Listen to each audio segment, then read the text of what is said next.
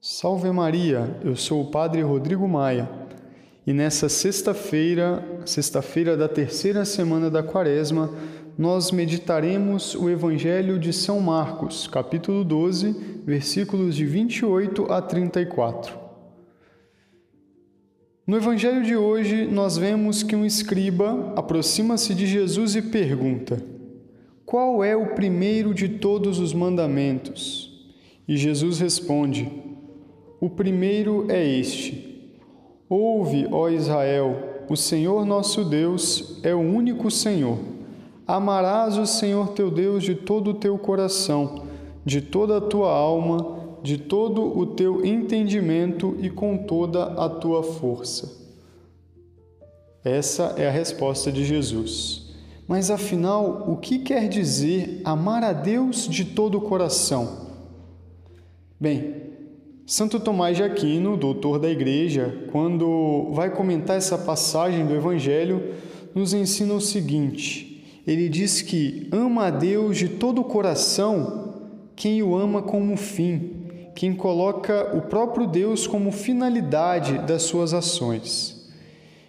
Vejam que é importante esse princípio que nos dá Santo Tomás e afinal é isso que deve orientar todas as ações da nossa vida.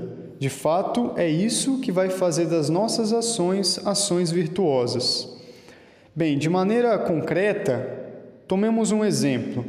Se vemos alguém que dá esmola a um necessitado, para uma pessoa pobre, e o faz por interesse ou por vaidade, esse ato de dar esmola, que pode ser bom em si mesmo, não é um ato virtuoso, ficou desvirtuado, porque socorrer o próximo em suas necessidades só vai ser virtuoso se tiver sua finalidade em Deus.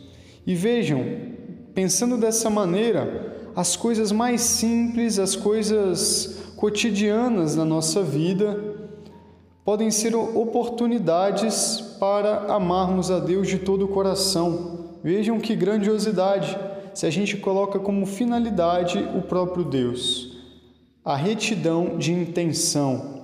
Por isso, na vida do cristão, nenhuma ocasião, nenhuma oportunidade fica desperdiçada, porque tudo nós podemos orientar para Deus. E isso é amá-lo de todo o nosso coração. E esse é o maior mandamento.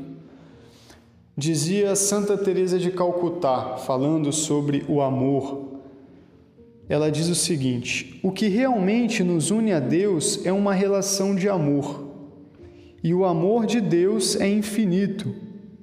E ter parte nesse amor significa amar e dar-se até o sacrifício. E a santa continua: Por isso, não se trata tanto do que fazemos, como do amor com que fazemos, com que nos entregamos. Por isso, aquelas pessoas que não sabem nem dar nem receber amor, ainda que tenham muitas riquezas, são as pessoas mais pobres dos pobres. Bem, depois nós vemos que Jesus completa a sua resposta e logo em seguida diz: O segundo mandamento é: amarás o teu próximo como a ti mesmo. Não existe outro mandamento maior do que estes. Então, nós vemos que é inseparável o amor do próximo com o amor de Deus. E nesse sentido, nos diz São Francisco de Sales, no seu escrito Tratado do Amor de Deus. Quando vemos a um próximo criado à imagem e semelhança de Deus, deveríamos dizer uns aos outros: Como se parece essa criatura ao Criador? Deveríamos abençoá-la mil e mil vezes. E isso por amor à pessoa? Não, mas por amor a Deus, que a formou à sua imagem e semelhança, por amor a Deus, de quem ela é, por quem ela é em quem ela está e para quem ela é. Assim nos diz São Francisco de Sales. Portanto, não há outro meio. Nós devemos, antes de tudo, amar a Deus pela sua suma bondade mesma e ao próximo por amor de Deus. Mas um amor tem que estar relacionado com o outro, sempre. Se um não se mostra no outro, ou se um não tem origem no outro, nosso amor vai poder ter muito de sensação, de afeto, mas não será ainda o amor cristão como nos pede Jesus. Eis, portanto, uma boa meditação para essa quaresma. Como tem sido o nosso amor? Tem sido concreto? Nossas ações têm tido como fim o amor a Deus? Têm sido virtuosas nossas ações? Temos amado ao próximo de modo concreto?